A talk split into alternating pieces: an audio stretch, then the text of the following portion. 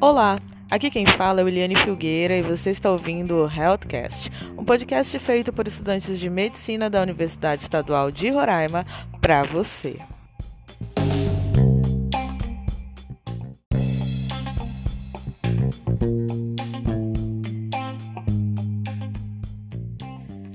Episódio único, nós vamos abordar uma doença muito interessante, que é a amebíase. Doença essa causada por um protozoário chamado Etamoeba estolística e que afeta cerca de 650 milhões de pessoas todos os anos. Para isso, nós temos convidados muito especiais que são os meus colegas de turma: Hugo Flávio, Sofia Brito, Eliana Monteiro e Bianca Pereira.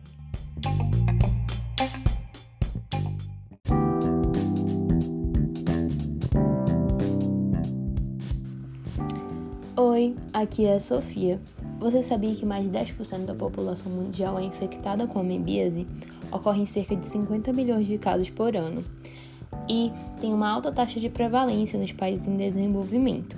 Um estudo que reflete isso foi feito em Salvador, em 2011, e mostra que a maioria das fezes estudadas deram, que deram positivo para a amebíase foram coletadas em laboratório público. Isso mostra a íntima relação que essa doença tem com baixo poder aquisitivo, com as questões de higiene, de saneamento básico. E no Brasil, a prevalência dessa doença varia de 2,5% a 19% nas regiões, sendo os casos mais graves na região amazônica.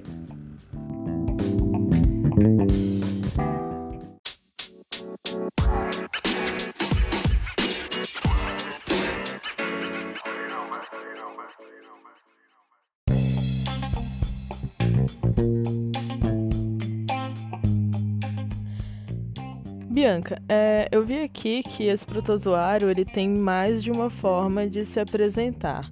Você poderia comentar um pouco a respeito? Oi, gente, aqui é a Bianca.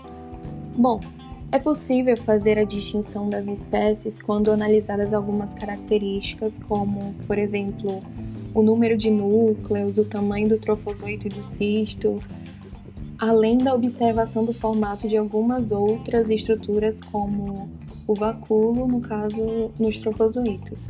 No entanto, ainda assim é muito difícil diferenciar essas espécies. A doença amebíase, né, que é o foco do nosso podcast, diz respeito à presença do protozoário entamoeba histolítica com ou sem manifestações clínicas, sendo é, responsável pela manifestação de sintomas intestinais, como por exemplo alguns quadros de disenterias com sangue e muco. É, ela basicamente se apresenta em quatro fases, nas quais a fase de trofozoito corresponde à sua forma vegetativa, ou seja, quando ela está desempenhando suas funções metabólicas, e a de cisto, que também pode ser chamada de forma de resistência, é a sua forma infectante. Além dessas, ela também possui outras duas fases que são mais etapas transitórias, a de pré-cisto e metacisto. E em relação ao trofozoito, ele apresenta um formato bem característico das amebas, com pseudópodes distribuídos de forma irregular ao longo de todo o seu corpo além de possuir um núcleo esférico. Uma coisa bem interessante é o fato de que quando ele está realizando um movimento, é, ele se assemelha a uma lesma. Quando é, o trofozoito é patogênico, ele pode ser observado nos tecidos que invade, sendo possível encontrar eritrócitos no seu citoplasma. Além de que, nesses casos, é, devido a uma intensa atividade fagocitária, os trofozoitos estejam muito maiores do que o considerado normal. Quanto ao cisto, ele é polinucleado, possui um formato esférico e corresponde à forma resistente, como eu já havia citado anteriormente. Dessa forma, é, ele consegue sobreviver fora do hospedeiro em condições desfavoráveis e garantir é, a perpetuação dessa espécie. O pré-cisto é, é uma etapa transitória entre o trofozoito e o cisto, ainda não sendo bem arredondado é, quando comparado aos cistos e nem tão irregular quanto os trofozoitos. Trata-se de um estado intermediário.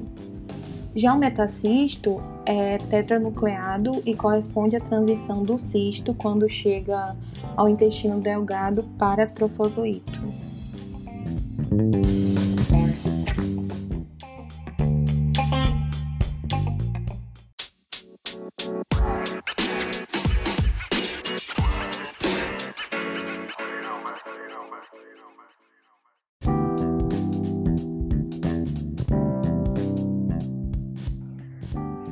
Agora eu gostaria de saber como que se dão essas transformações morfológicas, né? É, desde os trofozoítos até os cistos. Como que isso ocorre? Oi, meu nome é Hugo Flávio. A amebíase ela tem um ciclo biológico monoxênico. O que que isso significa? Que esse ciclo ele é, só é completado apenas em um hospedeiro, ou seja, ele só tem um hospedeiro que seria o hospedeiro definitivo. E esses parasitas são endoparasitas, são parasitas que habitam as partes internas do corpo, ou seja, as nossas células, nossos tecidos, a luz das vísceras ocas e assim por diante. No seu ciclo, é, a gente encontra uma série de estágios que são as partes morfológicas, que são os estágios de trofozoito, pré-cisto, cisto e metacisto.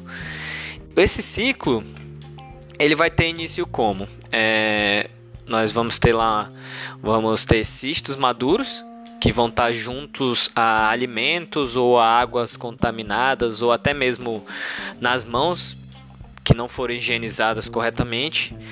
E esses cistos vão ser ingeridos, vão passar pelo estômago e é importante dizer que esses cistos eles têm uma parede muito resistente que ela consegue resistir ao suco gástrico. E ele consegue assim é, passar pela essa barreira do suco gástrico que, que também é uma barreira serve como uma barreira protetiva do nosso corpo consegue passar por essa barreira e chega ao final do intestino delgado ou no início do intestino grosso onde ele ocorre um processo de desencistamento.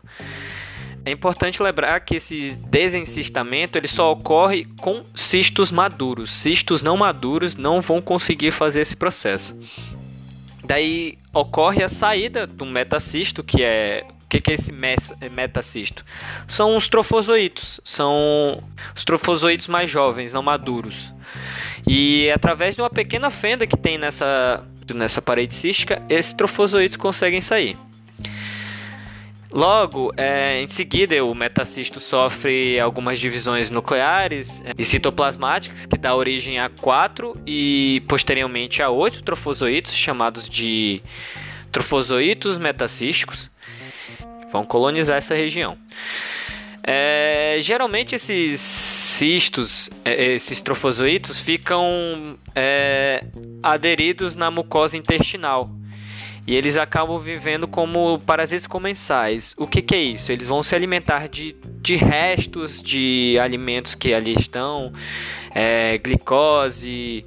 Esses trofozoitos acabam por migrar para a região do intestino grosso, onde eles vão, nessa localidade, se vão se alimentar também de detritos e bactérias. São, são seres que se alimentam dos restos de alimentos que os outros seres não consumiram. E algumas das vezes é, esses trofozoitos eles podem se desprender da parede intestinal, na, na luz do intestino grosso, e sofrer um tipo de desidratação e se transformar em um pré-cisto. Nós não sabemos, nas literaturas que eu vi, nós não sabemos ainda o porquê desse, desse ato dele se desprender e, e acabar se transformando num pré-cisto. Nós não sabemos o mecanismo disso, como funciona ainda. Porém, isso ocorre, é um fato.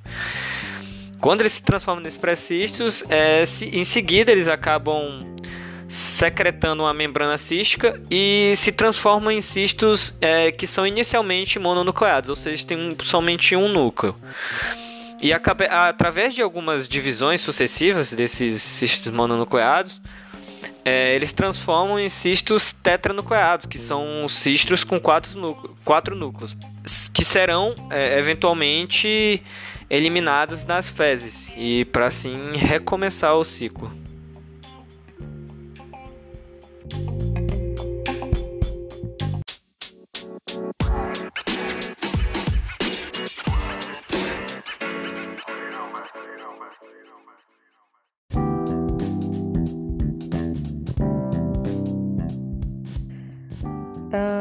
Eu vi que vai existir uma relação entre o parasita e o hospedeiro. Eu gostaria de saber como que se dá essa relação entre a etamoeba solística e o homem, né, que no caso é o hospedeiro.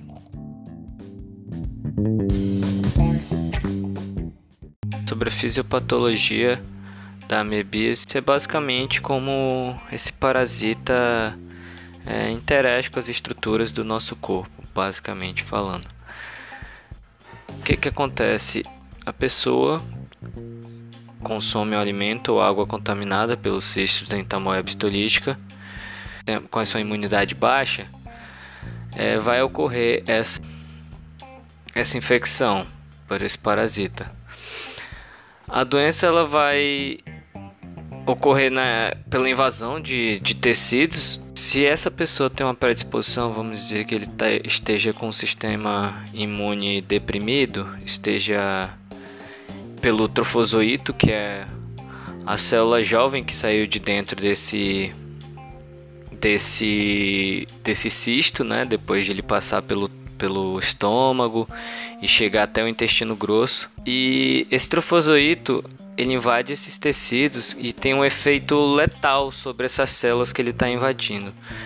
É, ele se adere muito bem à parede intestinal, naquelas mucosas ali do intestino, e ele se adere através da ajuda de algumas proteínas que fazem com que essa adesão seja muito boa, seja bem fixada. Essas adesões acabam por fazer com que, após um tempo, a barreira intestinal ali em que esse parasita está aderido, ela rompe. E com movimentos ameboides, aqueles com seus pseudópodes, aqueles falsos pés, ele consegue ir entrando, adentrando aquela parede e liberando enzimas que vão digerindo proteínas ali daquela parede, que destroem o tecido ao redor daquele dessa parede onde ele libera essas enzimas.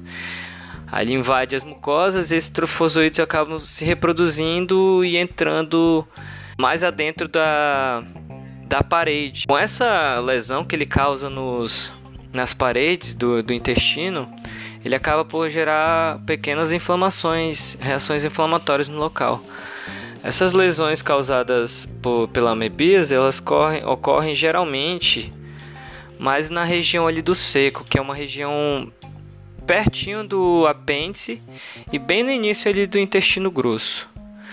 É, essas úlceras elas podem ter tamanhos variados, né, e se estender por grandes porções no intestino todinho. Pode formar também uma chamada de amebona, só que essa é um, é um, é um caso mais raro, que é, é tipo um, um grânulo muito grande assim, só que não ocorre com muita frequência. É, se ela entra no sangue, ela pode atingir outros órgãos, tipo o fígado é um dos órgãos que ela atinge, causar tipo abscessos lá. O que, que são esses abscessos? São bolhas de pus, células mortas. É, também podem atingir o pulmão e o cérebro, só que o cérebro é um caso mais raro. Ele pode também é, atingir as regiões da pele, as regiões anais e a vagina.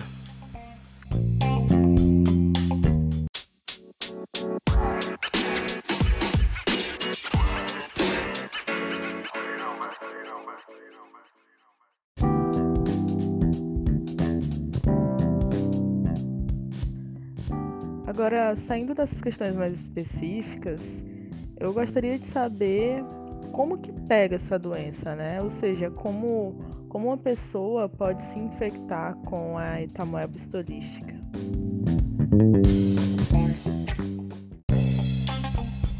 No que diz respeito à transmissão, ela ocorre pela ingestão de cistos que corresponde ao estado resistente do protozoário, podendo ocorrer de forma direta ou indireta.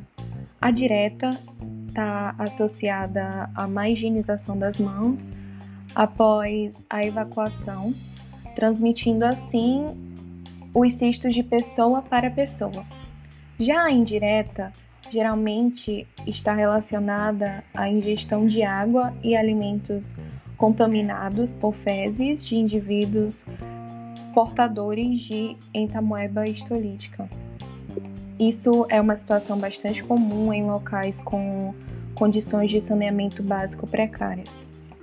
Um fator que também tem se mostrado bastante relevante na transmissão é o transporte mecânico de cistos mediado por insetos como moscas e baratas, que são capazes de garantir a sobrevivência dos cistos no seu intestino.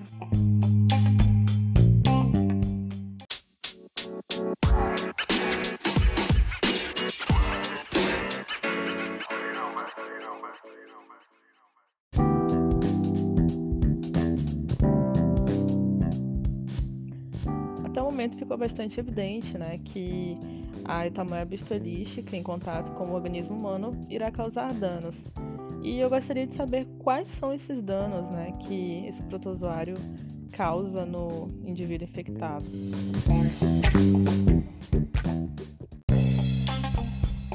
E aí, gente? Aqui é a Eliana. Então, essa doença pode se manifestar nas formas não patogênica ou patogênica, dependendo de vários fatores, como por exemplo o sexo, idade, estado nutricional do paciente, resposta imune do hospedeiro, quadro de reinfecções pelo parasita, entre outros fatores.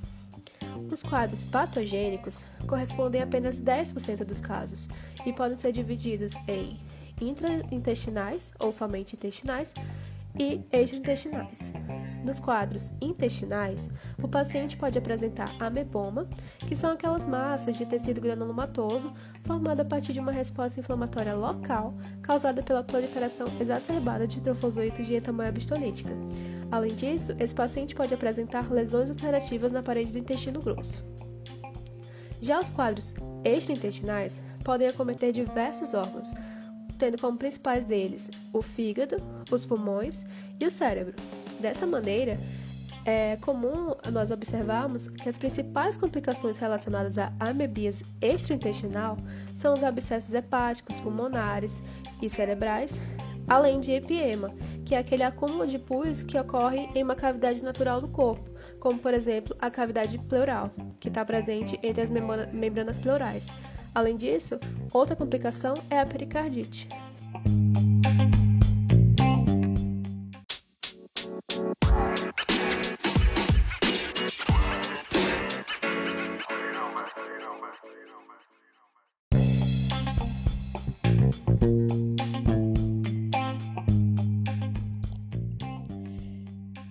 Relação à sintomatologia, ou seja, ao conjunto de sinais e sintomas que os pacientes podem apresentar, isso vai depender do tipo de amebíase que essa pessoa tem. No caso da amebíase diarreica, essa pessoa pode ir de duas até quatro vezes ao banheiro. E as fezes, elas costumam ser moles ou pastosas. Já na amebíase disentérica, a quantidade de vezes que a pessoa vai no banheiro praticamente duplica, né? De 8 a 10 evacuações ao dia. E isso é importante é, ficar atento porque isso é importante e perigoso, na verdade, porque isso pode causar uma grave desidratação. Além disso, as fezes elas podem apresentar sangue e muco a pessoa também pode sentir náuseas, vômitos, febre, calafrio. E também pode ocorrer um quadro de sepse, né, que é uma infecção, infecção generalizada naquele organismo. Temos também a amebíase extraintestinal, que é aquela amebíase que vai estar presente no fígado, por exemplo, e isso pode gerar febre, dor e um sintoma muito perigoso também que é a hepatomegalia, né, que é o aumento do fígado. Mas também pode acometer o coração, pulmão e outros órgãos.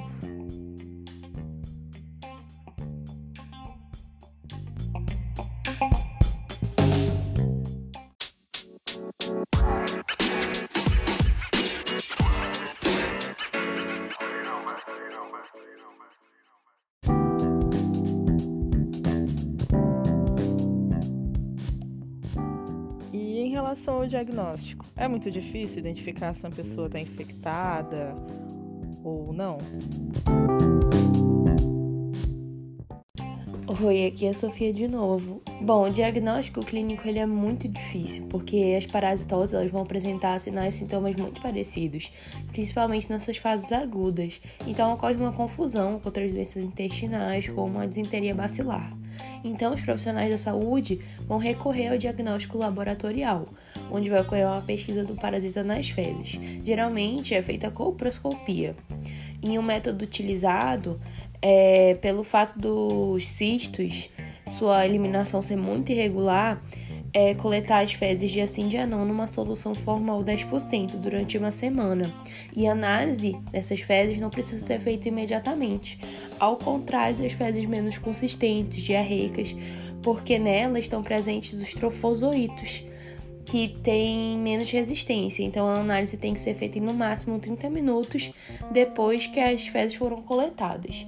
Só que é, a entamoeba histolítica e a entamoeba dispar, elas não têm diferenças morfologicamente, então não é possível diferenciar elas em um exame laboratorial.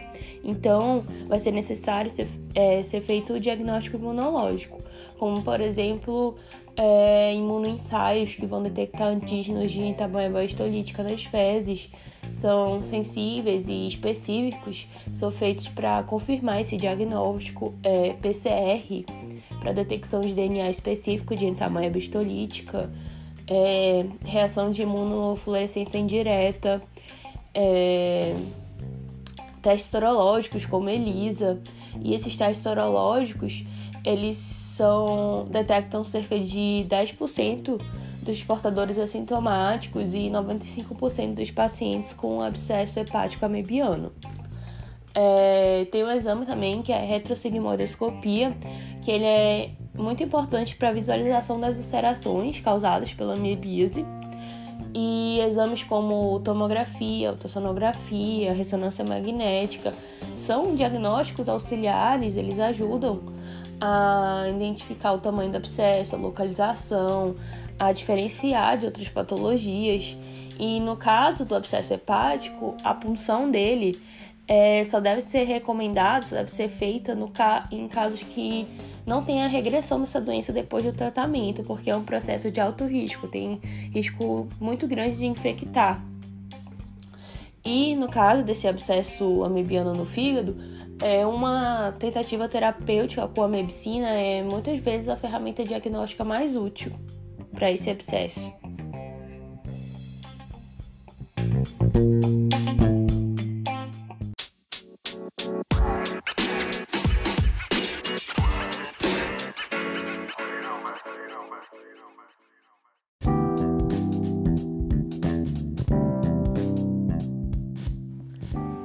Então, assim, a população em geral tem em mente que, por ser uma doença relativamente comum, a amebíase não apresenta nenhum tipo de risco.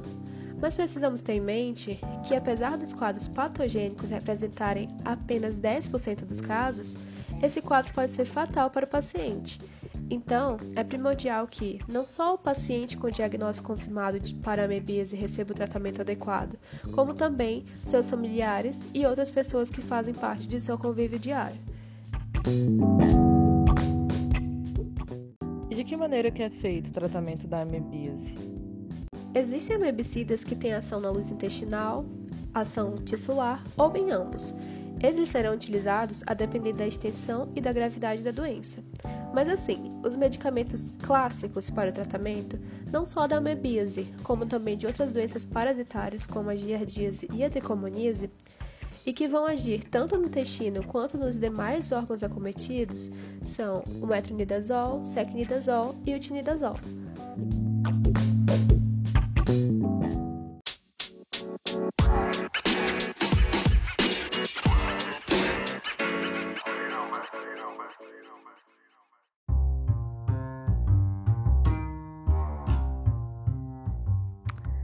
Infelizmente, chegamos ao último tópico.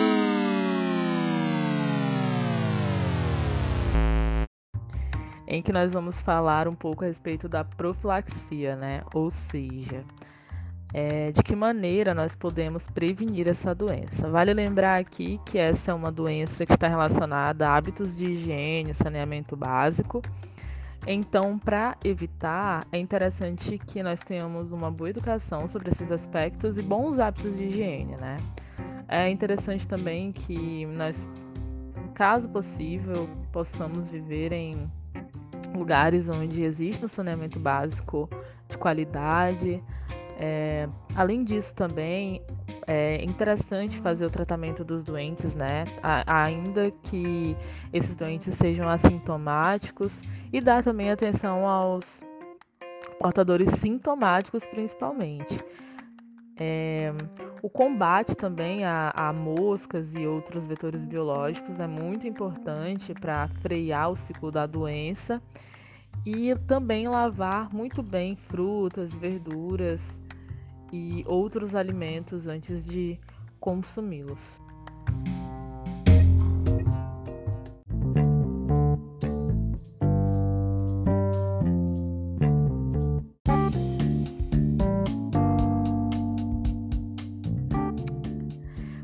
Com isso chegamos ao fim do nosso Healthcast. Infelizmente, tudo que é bom dura pouco. Mas eu gostaria de agradecer a todos os convidados que puderam contribuir de alguma maneira, né? Com trazendo informações muito relevantes acerca da doença. E esperamos também que isso tenha impactado de alguma maneira na vida de quem está nos ouvindo. Valeu e até a próxima.